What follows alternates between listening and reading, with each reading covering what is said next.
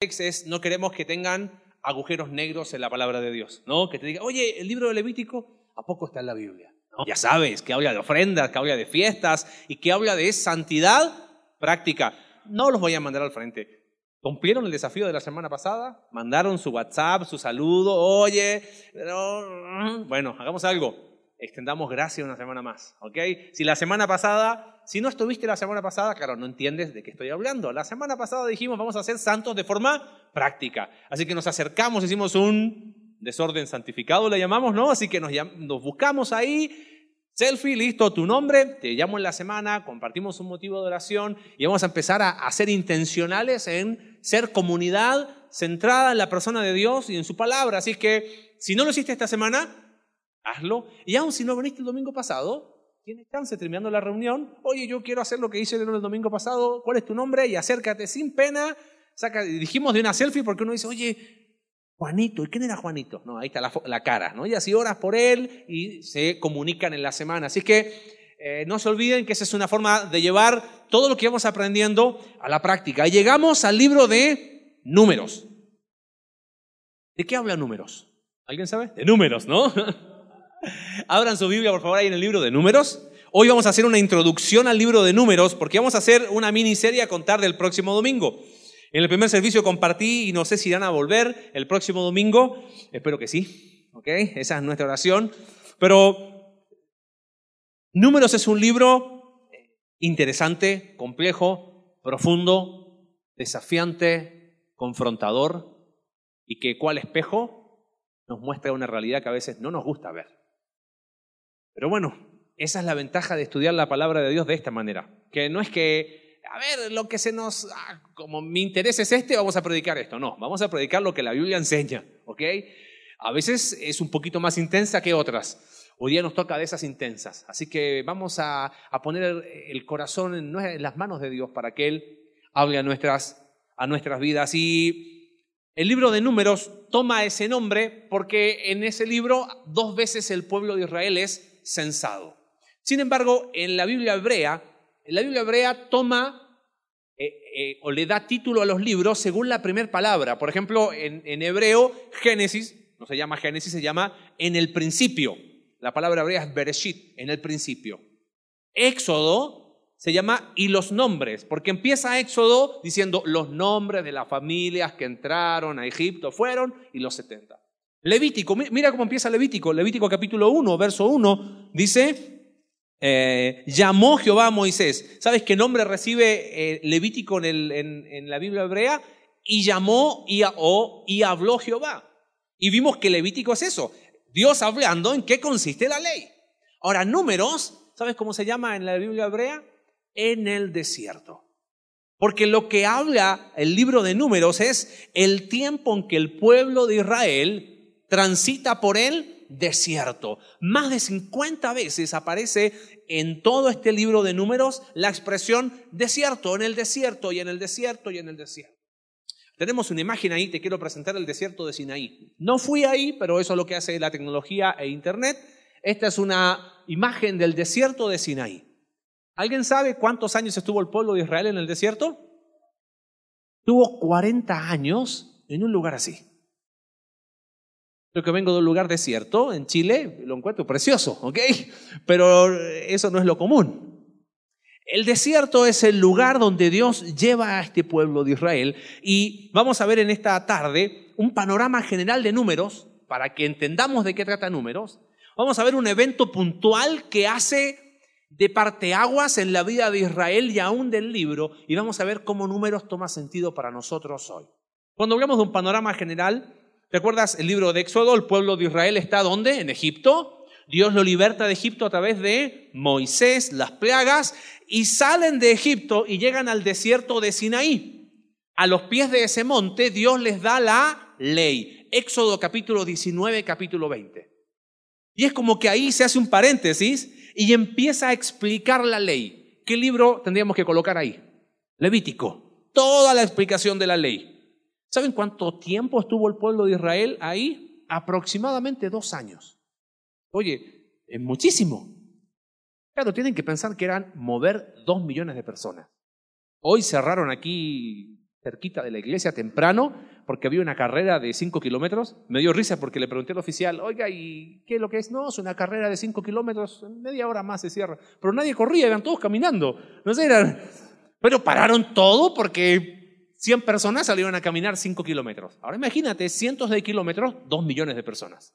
Así que llegan ahí en Sinaí y ahí durante casi dos años Dios les va explicando, ahí ocurre el becerro de oro, Ahí vendía todo Levítico. Termina Levítico y es como que tendríamos que colocar en Éxodo 19 el libro de números. Ahora viene la continuación. ¿Qué pasa después? Mira cómo empieza el libro de números, capítulo 1. Habló Jehová a Moisés, eh, a Moisés en el desierto de Sinaí, en el tabernáculo de reunión. Habíamos dicho anteriormente, termina Éxodo y ah, Moisés fuera del tabernáculo. Empieza Levítico, Jehová hablando desde el tabernáculo y ahora habla en el tabernáculo. Ya les dijo, ya saben cómo acercarse a mí, libro de Levítico. En el día primero del mes segundo, en el segundo año de su salida de la tierra de Egipto. Han pasado casi dos años, aproximadamente calculan entre 18 meses a dos años, donde están ahí. Y ahora empieza todo lo que se viene para después. Desierto. Me van captando más o menos, ¿no? Te dije, vamos a ver un panorama. ¿Qué sigue después? Los primeros nueve capítulos es un repaso, el pueblo es censado, te dije más o menos dos millones de personas, incluyendo los niños, y después capítulo 3, capítulo 4, capítulo 5, es como un repaso de cosas de Levítico. Bueno, los levitas tienen esta función, eh, han de cuidarse de no contaminarse de una serie de cosas, hasta que llegamos al capítulo 10. Mira cómo empieza el capítulo 10. Jehová habla a Moisés Jehová habló a Moisés diciendo, hazte dos trompetas de plata de obra de martillo lo harás, las cuales te servirán para convocar la congregación y para hacer mover, ¿qué cosa? Los campamentos. En los primeros capítulos de números, Dios dispone el tabernáculo en el centro, en el desierto, y alrededor del tabernáculo, cada tribu. Porque Dios había de ser el centro de esa nación. Ahora, había que mover dos millones de personas. Así que llega capítulo 10 y Dios le dice a Moisés, hazte dos trompetas y cuando suenen las trompetas, vámonos. Capítulo 10, versículo 11. En el año segundo, en el mes segundo, a los 20 días del mes, la nube se alzó del tabernáculo de testimonio y partieron los hijos de Israel del desierto de Sinaí según el orden de marcha y empieza todo. Empieza el movimiento del pueblo de Israel. Y adivina qué pasa. Empieza el movimiento y empiezan los problemas. Hace unos meses atrás, no meses, varios, Semana Santa, tuvimos una serie que se llamó Las pisadas del Maestro. Y hablamos de los desiertos en la vida de Jesús y cómo nosotros, espiritualmente hablando, necesitamos aún esos momentos de tranquilidad con Dios, donde eh, estemos en quietud, como dice el salmista, estar quietos y conocer que yo soy Jehová. En este desierto empieza el pueblo a transitar y ¿sabes qué pasa? Surgen las peores actitudes del pueblo. Vamos a ver unas, a contar del próximo domingo una serie basada en este libro. Estamos encargando libros de estos para los que estén interesados. Se llama Señor, cambia mi actitud antes de que sea demasiado tarde. Y te digo algo, es quizás el mejor resumen de este libro de números. Porque empieza el pueblo a moverse en el desierto y sabes que empieza a surgir lo peor del pueblo de Israel. Queja, capítulo 11. Adivina cómo vamos a empezar el próximo domingo. ¿No? Cambia la queja. Ahora, vamos a terminar de forma positiva. Vamos a quitar la queja y vamos a reemplazar por algo vamos a ir viendo domingo tras domingo. Así que si quieres venir el próximo domingo, vamos a hablar de la queja. Ay, qué aburrido, ya te estás quejando, ¿ves? ¿Ok? Pero ven, adivina qué surge después. Codicia. Hay un lugar que Dios le llama la tumba de los codiciosos. Ahora, en un lugar desierto puede haber codicia. Es que codicia no es solo tener, es un problema del corazón. ¿Sabes qué surge después? Capítulo 12. Crítica y hablan en contra de Moisés. Y lo más duro es que habla Aarón y María, sus hermanos. Queja, crítica, queja, codicia, crítica. Surge la duda, surge la rebelión. Esa es la miniserie. ¿Nos vemos el próximo domingo? ¿Sí? Ven, vamos, qué bueno. Pero vamos a, te dije, cada uno vamos a ver cómo eso es algo que tenemos que cambiar antes que sea demasiado tarde. Y, y el desierto empieza a exponer el corazón y, y, y empieza a exponer lo peor del pueblo de Israel. Y dime que acaso esas cosas no son comunes en nosotros. Queja, codicia, crítica, duda, rebelión. Y por eso queremos ir a este libro para que podamos aprender al igual que el pueblo de Israel, no cometer esos mismos errores. Hay más cosas en este libro de números muy lindas, te las menciono solamente. Capítulo 21 de, del libro de números habla de Jesús.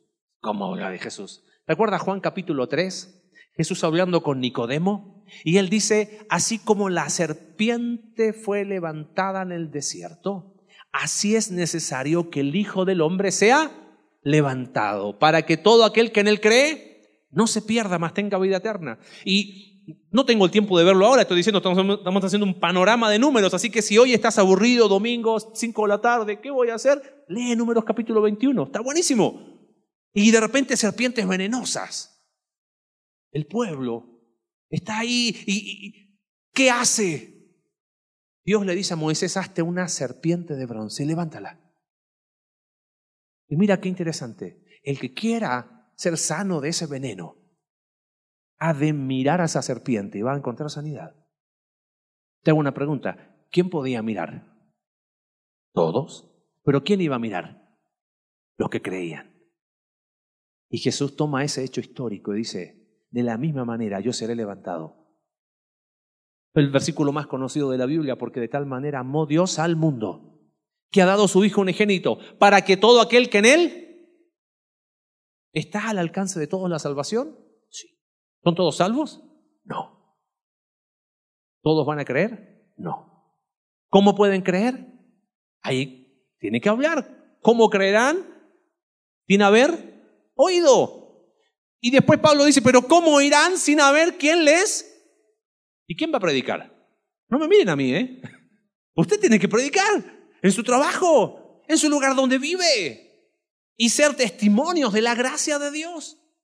Lea esta tarde ese cuadro precioso de la serpiente de bronce. Capítulo 20 de Números, ¿sabes de qué habla? Moisés distorsiona la imagen de Dios de manera tal que Dios le dice, Moisés, has sido un hombre increíble, pero no vas a entrar en la tierra prometida. ¿40 años en Egipto? ¿40 años para que por una me digas que no? Ay, que Dios se toma las cosas en serio, ¿eh?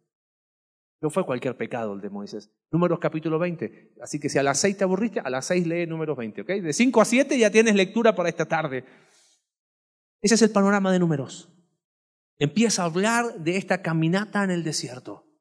Una caminata que duró en total 40 años. Pero si prestaste atención, Dijimos que empezó esa caminata a cuántos años? A los dos. ¿Podemos poner el mapa, por favor? Mira. Uno pone, pone mapas, pero después ni, ni, los entiende, ¿no? Pero vamos a tratar de entender un poquito. Ahí donde ven que dice Egipto, ahí está Egipto, ¿ok? a tu izquierda, arriba, ahí está la tierra de Egipto, el delta del Nilo. El pueblo sale de ahí a la península de Sinaí. No hay un lugar específico, no es que quede una marca, bueno, aquí estuvo. Hay evidencia arqueológica muy linda, busca después Éxodo revelado en YouTube. Está muy, hay cosas muy interesantes ahí. El tema es que el pueblo de Israel lleva dos años y ahora, vamos, marchando. Capítulo 13 y capítulo 14. Lo primero que hicimos recién fue un panorama de números. Segunda cosa que quiero gastar unos minutos hay un lugar geográfico. Por ejemplo, si yo te digo a ti, Coquimbo, ¿qué es eso? Bueno, es la ciudad donde nació su servidor. Entonces, para mí, me cae la lágrima. Oh. Claro, porque un lugar geográfico toma importancia según el lugar de donde uno es, ¿no? Ahora, si yo te digo Cades Barnea, tú dices, ¿y eso con qué se come? ¿No? Ahora, si le dices a un judío Cades Barnea, probablemente va a agachar la cabeza. Cades Barnea fue el parteaguas de estos 40 años en el desierto. Cades Barnea marcó un antes y un después en el pueblo de Israel y fue tan intenso lo que pasó ahí que ahora hacia el final vamos a tomar ese evento y el libro de Hebreos resume ese concepto. Ahora, ¿dónde está Cades Barnea? Mira, ubicas en el mapa donde dice Amalek. Bueno, ahí mero dice Kadesh Barnea. ¿ok? En inglés se dice Kadesh Barnea, en español se dice Cades Barnea. Ando bilingüe hoy, ¿no? ¿Y qué tiene que ver ese lugar? Bueno, ya te dije, dos años, trompeta, el pueblo se empieza a mover, va avanzando. Cades Barnea es el umbral, es viendo la tierra prometida. Están ahí meros para entrar. Ahí, vamos. Ahora, ¿qué pasa en este capítulo 13 y 14? Han viajado, te dije, casi cuántos años? ¿Dos años? Aproximadamente 490 kilómetros. Uno dice, bueno, 490 no son tanto, pero bueno, son dos millones de personas. Y de repente habían salido de Egipto sabiendo que Dios les había, había una promesa dada al patriarca Abraham de una tierra prometida.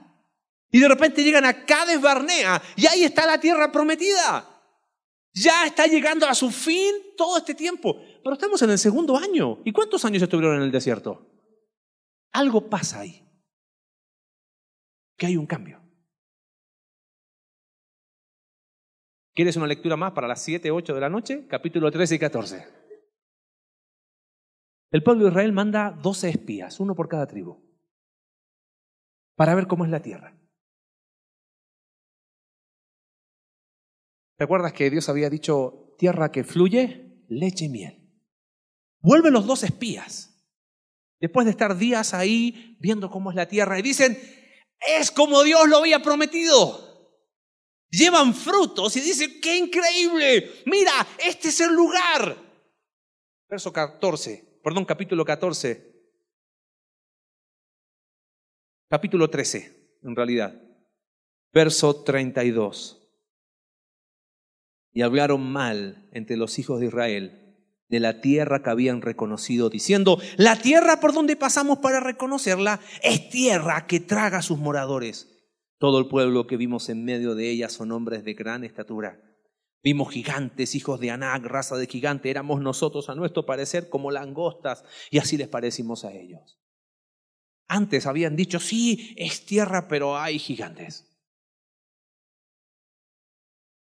capítulo 14, verso 1. Entonces toda la congregación gritó y dio voces y el pueblo lloró aquella noche. Ahora, de esos doce que fueron, diez tuvieron esa actitud. Hubo dos, Josué y Caleb, que dijeron, hombre, vamos a ir. Si Dios nos sacó de Egipto, ¿cómo no nos va a ayudar ahora? Pero tristemente pudieron más esos diez que estos dos. Y mira la reacción del pueblo. Verso 2, y se quejaron contra Moisés y contra Aarón todos los hijos de Israel y les dijo toda la multitud, ojalá muriéramos en la tierra de Egipto o en este desierto, ojalá muriéramos. ¿Y por qué nos trae Jehová a esta tierra para caer a espada y que nuestras mujeres y nuestros niños sean por presa? ¿No nos sería mejor volvernos a Egipto? Y decían el uno al otro, designemos un capitán y volvámonos a Egipto. Ahora, ¿Te das cuenta? Han pasado dos años, llegan al umbral mismo. ¿Acaso Dios nos había hecho milagro tras milagro en el desierto? ¿No podía hacer otro más? ¿Pero qué decidió hacer el pueblo? mejor, mejor me hubiese quedado atrás. Y es cuando empieza a distorsionarse, no, porque antes estaba mejor. Estaban en Egipto. ¿Sabes que el pueblo de Israel no rechazó la tierra prometida? ¿Sabes a quién rechazó? Es a Dios a quien están rechazando. Le están diciendo a Dios, no te creemos. Volviendo al mapa, ¿sabes qué sucede? Cades Barnea marca este parte aguas. ¿Ok? ¿Ustedes llegan hasta ahí? Perfecto. Entonces, ¿sabes qué? Verso 20 del capítulo 14, Jehová dice, yo he perdonado conforme a tu dicho. Dios le perdona, perfecto, pero aquí hay consecuencias, dice Dios. toda esta generación, todos los mayores de 20 años, van a morir en el desierto. Fuerte, ¿no? Toda esta generación que decidió creer que era mejor estar en Egipto, Dios dice, por cuánto me rechazaste a mí, yo lo perdono, perfecto, pero ¿sabes qué? Ustedes no van a entrar. Es más, van a ir por todo ese desierto 38 años más para morir. Está intenso esto, ¿no? Bueno, de eso trata números. Ahora, ¿te das cuenta la diferencia? Uno dice, bueno, fueron 40 años en el desierto. Claro, pero hay una diferencia entre los primeros dos y los segundos 38. Podríamos decir que los dos primeros fueron bajo la prueba de Dios, ¿no? Porque Dios los quiso llevar por el desierto. Dice Deuteronomio que Dios los llevó para probarlos, para saber qué había en su corazón. Dice Santiago capítulo 1, verso 12, hermanos míos, tened por sumo gozo cuando os halléis en diversas pruebas, sabiendo que la prueba de vuestra fe produce paciencia y tenga la paciencia su obra completa para que seáis perfectos, cabales, sin que os falte cosa alguna. Es más, si alguno necesita sabiduría, dice, pídala a Dios. Él da abundantemente sin reproche. Dice Primera de Pedro capítulo 1 que nuestra fe cuando es probada en el fuego de la prueba, nuestra fe que es mucho más preciosa que el oro, es purificada y crecemos. Ahora, el pueblo de Israel va por el desierto, podríamos decir, bajo la prueba de Dios. ¿Me capta la idea? Ahora, han transitado todos estos kilómetros, llegan al mismo umbral. Y en Cades Barnea el pueblo decide no creerle a Dios. Ok, perfecto. Ahora vienen segundos 38 años bajo la disciplina y el juicio de Dios. ¿Me capta la diferencia ahora? De los 40 años. Sí, clarito los dos primeros años. Pero los segundos 38, Dios le dice, ok, tú no me crees a mí, yo te perdono, no hay problema, pero aquí te vas a morir. Diríamos, dos primeros años bajo la prueba de Dios. Los segundos 38, bajo la disciplina y el juicio de Dios. Cada Barnea marca este antes y después. Ahora, lo interesante es que ambas vienen de parte de Dios. Lo que pasa es que la disciplina y el juicio vienen a causa del pecado. La prueba no viene a causa del pecado. Dios quiere probar nuestra fe para que nuestra fe crezca y dependamos de Él y, pasamos situaciones de prueba, ¿o no? Claro que es así. ¿Y qué hacemos, hermano? Te pido oración, estoy pasando por una prueba. Paréntesis, mañana viajamos a Ciudad de México, operan a mi hija y oramos porque sabemos que es una prueba de Dios para su fe. Ahora, imagínate una persona que dice, no, llevo 40 años en prueba, hombre, ora por mí. Bueno, está bien, puede ser, puede ser. Pero nunca te preguntaste que quizás muchas veces las situaciones difíciles que yo estoy pasando no serán disciplina y juicio de Dios. Acá está el ejemplo, ¿eh? Dice Hebreos capítulo 12 que Dios disciplina a sus hijos. Y que Dios, porque nos ama, nos disciplina. Una vez estudiando ese pasaje, yo dije, oye, yo soy hijo de Dios. Sí. Dios me ama. Sí. Checklist, ¿no? ¿Peco? Sí. Entonces, ¿cuándo fue la última vez que Dios me disciplinó? Para mí fue como, oh, no, si estoy en prueba, prueba, prueba, todo es prueba. Cada Barnea marcó este antes y después. Ahora no estamos para colocar, ah, mira, estás pasando disciplina. No, no, no, no, no. ¿Quién sabe eso? Dios. ¿Y quién más lo sabe? Uno necesita colocarse bajo la lupa de Dios. Ahora, este desastre de Cades Barnea es este parteaguas en el libro de números. Y es tan intenso lo que pasa acá que el libro de Hebreos, el autor toma números y lo aplica a nosotros. Y me gustaría gastar los minutos que nos quedan ahí. Vamos al libro de Hebreos, por favor. Capítulo 3 y capítulo 4. ¿De qué nos sirve estudiar números? Ya que viste la panorama, panorámica de números, viste el evento de Cades Barnea que, que marca este antes y después, que es este parte aguas. Mira cómo empieza el libro de Hebreos a hablar de lo que sucede acá. Capítulo 3, hago lectura del versículo 7 en adelante. Dice, por lo cual, Como dice el Espíritu Santo, si oyereis hoy su voz, no endurezcáis vuestros corazones. Como en la provocación en el día de la tentación en el desierto, donde me tentaron vuestros padres, me probaron y vieron mis obras cuarenta años, a causa de lo cual me disgusté con, contra esa generación. Y dije, siempre andan vagando en su corazón y no han conocido mis caminos. Por tanto, juré en mi ira, no entrarán en mi reposo. Y empieza todo este capítulo 3 y parte del 4 a hablar de lo que pasó ahí. ¿Te das cuenta? A mí me gustaría, hoy cerrando, ¿qué lecciones espirituales podemos tomar de este libro para nosotros? Mira cómo empezó la lectura, al versículo 7. Por lo cual, como dice el Espíritu Santo, si oyereis hoy su voz, no endurezcáis vuestros. ¿Sabes qué primera lección veo yo a la luz de números y este pasaje de Hebreos?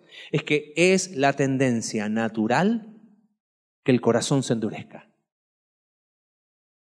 La primera vez que escuché este pasaje era alumno en un instituto, en un instituto bíblico. Y recuerdo que el profesor dijo, no te sorprendas que con los años tu corazón se ponga más duro. Y dije, nada, puede. Uno se supone que con los años va creciendo más. Ahora, ojo, ¿eh? Fíjate el texto, no dice, cuando escuchas la palabra de Dios endurece tu corazón. ¿Dice eso el versículo?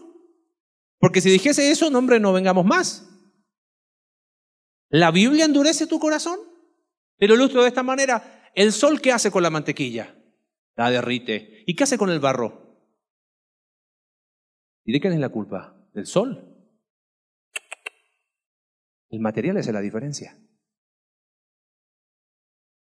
Cuando hablo de que es la tendencia natural, es que a causa de nuestra naturaleza pecaminosa, el corazón se va qué?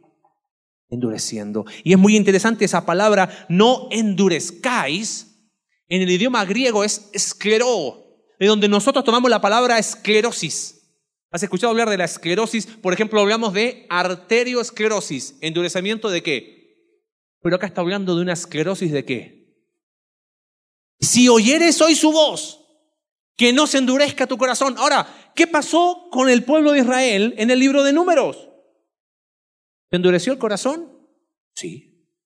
Ahora, ellos habían visto milagro tras milagro, milagro tras milagro, milagro. Salieron de Egipto, plagas, se abrió el mar rojo, maná, salió agua, milagro tras milagro. ¿Y se puede endurecer el corazón? Sí. O dime qué no nos pasa a nosotros. Oh, hoy, hoy estoy vivo. Ah, Yo creo que nosotros nos endurecemos cuando perdemos la capacidad de asombro, cuando nos acostumbramos a lo sobrenatural, cuando venimos al servicio, cantamos, sí, tu amor siempre, oh, cantado, cantado, oh, cantado. Lo endurecemos, ¿no? De una u otra manera, es la tendencia con la que más luchamos. Es que sí, padre que estuvo en servicio el domingo, sí. Y en Don Bosco se me olvidó. corazón se endurece. Ese es un callo. ¿Somos honestos? Esa pasión de cuando conocimos a Cristo, estábamos tan en el, en el hoyo profundo del fracaso y la desesperación que nos abrazamos a Cristo, pero pasan los años y como, sí, oh, hoy, ¿qué tienes? Y ya como que tengo un acercamiento intelectual a su palabra, eh, vengo a la iglesia a criticar y digo, no, hombre, esta alabanza no me gustó, y se endurece el corazón, querido. Nos pasa. Somos honestos, nos pasa. Y servimos, sí, hay que servir, y vengo y sirvo, y me voy, y no pasa nada, y Quizás uno de los síntomas más duros en cuanto a la dureza del corazón, la insensibilidad. Habiendo trabajado en el área de salud, cuando hay un politraumatizado, posible fractura cervical, se inmoviliza, y lo primero que se busca, ¿sabes qué es? Es sensibilidad. Porque si hay sensibilidad, hay qué? Esperanza. Pero cuando el paciente no tiene sensibilidad, mmm, ¿Sabes que yo creo que espiritualmente nos pasa lo mismo? Cuando todavía hay sensibilidad, hay esperanza, pero cuando nos volvemos insensibles, cuando endurecemos nuestro corazón, ¿sabes que el desierto para el pueblo de Israel sacó lo peor de su corazón? Por eso hoy oramos, Señor, cambia mi actitud antes que sea demasiado tarde. Líbrenos Dios de tener un Cades Barnea en nuestra vida. Que Dios diga, llegaste al mismo umbral. Y no. Es la tendencia natural que el corazón se endurezca. ¿Qué otra lección? Volvemos ahí a Hebreos capítulo 3, Verso 10, a causa de lo cual me disgusté contra esa generación y dije, siempre andan vagando en su corazón, no han conocido mis caminos, por tanto juré en mi ira no entrar en mi reposo. No solamente es la tendencia natural que el corazón se endurezca, ¿sabes que uno puede ver como lección en el libro de números que el mismo libro de Hebreos nos da? Dios no pasa por alto nuestra rebelión. Y le llamo rebelión, ¿sabes por qué? Porque no fue un pecado accidental, ocasional del pueblo de Israel fue la tendencia pecaminosa de constantemente, no, no te creo, si me quejo, eh, viene la codicia, la crítica, la duda, la rebelión, y me quejo otra vez, y me quejo otra vez, y me quejo otra vez, y Dios dice, basta, se acabó. Te vienen 38 años para vagar en el desierto. Y Dios dice que le perdonó, pero hágase cargo de las consecuencias de su pecado. Es dura la palabra, es verdad. Por eso ha sido para mí primero. Que no solamente uno tiene que examinarse porque se endurece el corazón, sino que Dios no pasa por alto mi rebelión. Uno dice, bueno, en la gracia, yo me voy a vivir, soy un quejoso. Bueno, sígale. Que cada Barnea quizás está más cerca de lo que tú crees. Porque Dios no pasa por alto nuestra rebelión. Dios es un Dios misericordioso, claro que sí. Es perdonador, claro que sí. Pero no tendrá por inocente al culpable. Ahora, no especulemos, ¿eh? Bueno, pero ¿y, cuánto me puede dejar? Pues yo conozco a uno. Hombre, lleva años en rebelión, en rebelía, y no pasa nada. Bueno, pregúntale cómo le fue a Ananías y Zafira, y Zafira, ¿no? No duraron mucho, Hechos capítulo 5. Yo no puedo especular diciendo, bueno, ¿por qué Dios trata de forma particular con cada uno de nosotros? Es problema de Dios. Pero Dios no pasa por alto nuestra rebelión. Fíjate, versículo 12. Mirad hermanos, o sea, toma este ejemplo de números, el autor de Hebreos dice, miren hermanos, habla a creyentes, tú y yo. Miren hermanos, que no haya ninguno de vosotros corazón malo, y subraya ese concepto de incredulidad, porque ahí está la raíz del problema, para apartarse del Dios vivo. Antes, exhortaos los unos a los otros cada día, entre tanto que se dice, y subraya también esa palabra que vamos a ver hasta el final, hoy, para que ninguno de vosotros se endurezca por el engaño del pecado. ¿Sabes? No solamente que es la tendencia natural que el corazón se endurezca, Dios no pasa por alto mi rebelión, y ojo, ¿eh? Nosotros somos más responsables que el pueblo de Israel, pues tenemos ejemplo. En tercer lugar, la vida en comunidad es un preventivo contra el engaño del pecado. Cuando el corazón se endurece, uno se engaña. ¿Te han engañado alguna vez? Bueno, si alguien te engaña, en ese momento no te das cuenta hasta que te das cuenta que te engañaron, ¿no? Entonces, lo que dice el autor es, mira, se endurece a veces tanto el corazón que nos engañamos a nosotros mismos. Ahora, la solución para salir de ese engaño de, no importa si yo puedo llevármela con Dios, mi corazón te aduro, Dios me perdona igual. Y el autor dice, no, no, miren bien, ¿qué tienen que hacer? Antes bien, oren mucho. ¿Dice eso el texto? No, la oración es un recurso. Pero no dice oren mucho. Dice lean mucho la Biblia. Tampoco dice eso. Dice exhortaos los unos a los otros. ¿Te puedo hacer una traducción, lenguaje súper actual, queretano, conexión vertical? ¿Sabes qué? Cacheteate. Hey, brother, ¿qué onda? ¿Estás mal? Oye, no podemos seguir así, hermano. Ahora, ¿cómo se produce eso? ¿En un vacío? De repente, oye, no te conozco, estás mal. Por eso hemos insistido tanto en los grupos conexión. ¿Sabes? El porcentaje de las personas que asisten a la iglesia, que está en un grupo, no es el mayoritario. Y queremos animarte a que seas parte de un grupo. ¿Sabes por qué? Porque en el grupo, ¿sabes qué hacemos? Aparte de tomar café y siempre algo dulce para entrarle al, Compartimos motivos de oración. seamos honestos, ¿sabes que compartimos nuestras miserias? Dijimos, ¿sabes qué? Ora por mí, porque esta semana no ha sido fácil en esto. Y, tratamos de aplicar lo que aprendimos el domingo, pero exponemos el corazón. Yo estoy convencido de que, ay, es que eh, en la semana no tengo tiempo. Uno siempre tiene tiempo para lo que quiere. No, pero es que son muchas cosas. Uno siempre va a tener tiempo para las muchas cosas. Es que quizás estar en un grupo, vivir en comunidades, exponer el corazón. Pero qué interesante el texto. Antes bien, exhortados los unos a los otros, ¿cuándo? Cada día. Por eso les vamos a animar a vivir en comunidad, porque teniendo el ejemplo del pueblo de Israel, acá está la solución. Ahora, seguimos avanzando. Fíjate, dice verso 16. ¿Quiénes fueron los que, habiendo oído, le provocaron?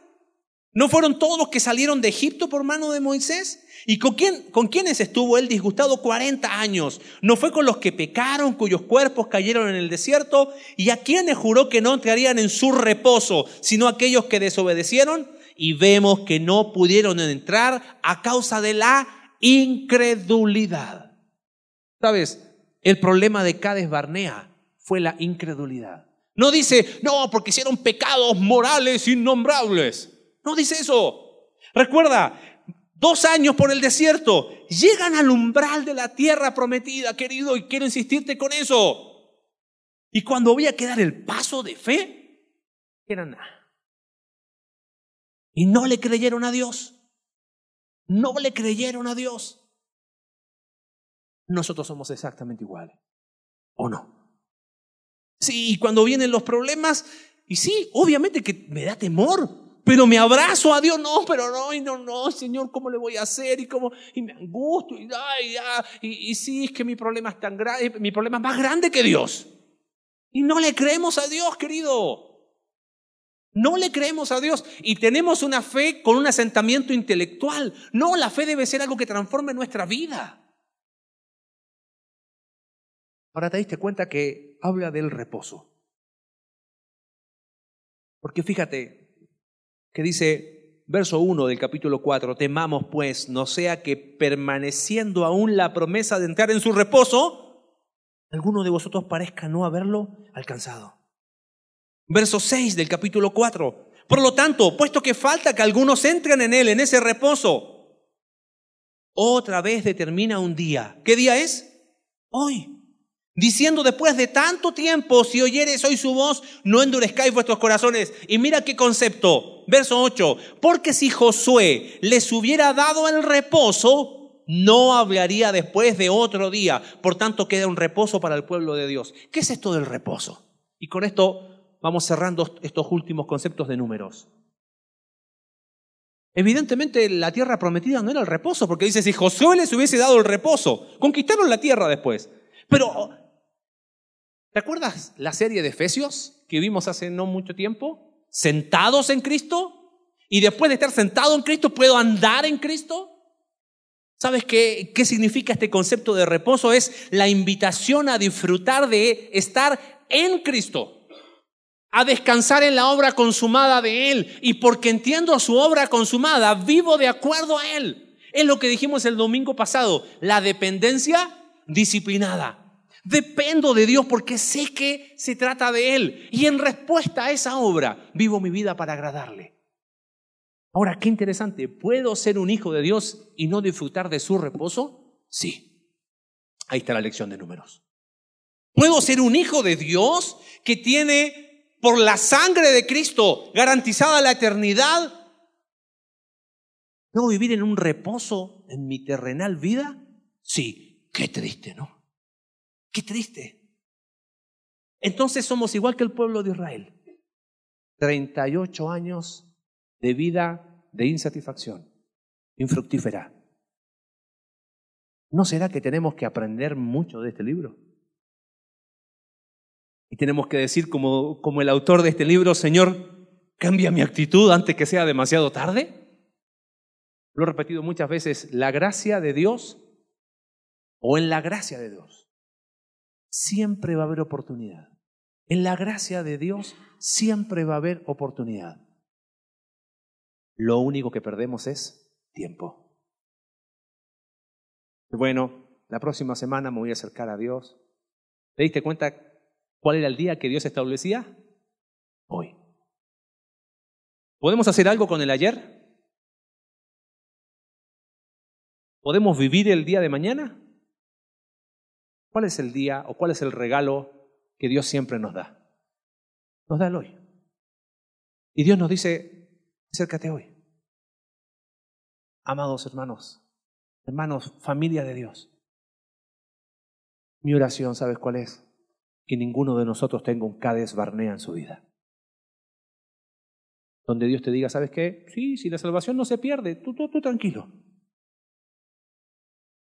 Pero perdemos la bendición de estar en su reposo y vivir una vida satisfecha. A pesar de los problemas, ¿sabes qué? Me, me gozo en ser cristiano y no decir, oh, sí. No le echemos la culpa a Dios, ¿eh? que si esa es tu realidad, probablemente algún Cades Barnea pasó en tu vida. Pero lo más lindo es que Dios dice, hay un día para acercarse a Él. Hay un día para decirle, Señor, perdón porque mi corazón se ha endurecido. Hay un día para decirle, Señor, perdóname porque he sido rebelde, rebelde, rebelde y hasta me da pena levantar el rostro. Hay un día para decirle, Señor, te pido perdón. ¿Cuál es ese día? Ese día es hoy. Vamos a empezar el próximo domingo una serie basada en este precioso libro, desafiante libro, confrontador libro, para que Dios pueda cambiar nuestra actitud. Y aún nosotros en esa dependencia disciplinada, cambiar nuestra actitud antes que sea demasiado tarde. Señor, nos ponemos en tus manos. No existe lugar más seguro. Padre, oramos agradecidos por tu palabra, porque a pesar de lo dura que puede ser, siempre termina con esperanza. Cuando pasaron por esos dos primeros años bajo la prueba, tu presencia estuvo allí. Y aún en los siguientes 38 años, bajo la disciplina y tu juicio, aún permaneciste allí. Padre, ya han pasado miles de años y nos vuelves a decir que hay un día para ponernos a cuentas contigo hoy. Mientras oramos, simplemente yo te quiero preguntar, ¿se ha endurecido el corazón? Quizás hay una actitud de rebeldía. Hoy se establece un día para ti, Señor, en tu gracia, ayúdame no quiero un Cades Barnea en mi vida. No quiero 38 años de una vida de insatisfacción. Mientras Dios tenga la puerta abierta, acerquémonos a Él. Señor, gracias por la cruz. Porque la cruz fue el lugar donde nuestra eternidad cambió.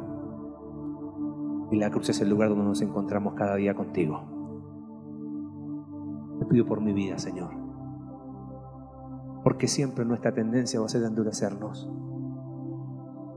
Padre, que no nos acostumbremos a lo sobrenatural. Que Señor nuestro corazón pueda estar siempre sensible. ¿Quién eres?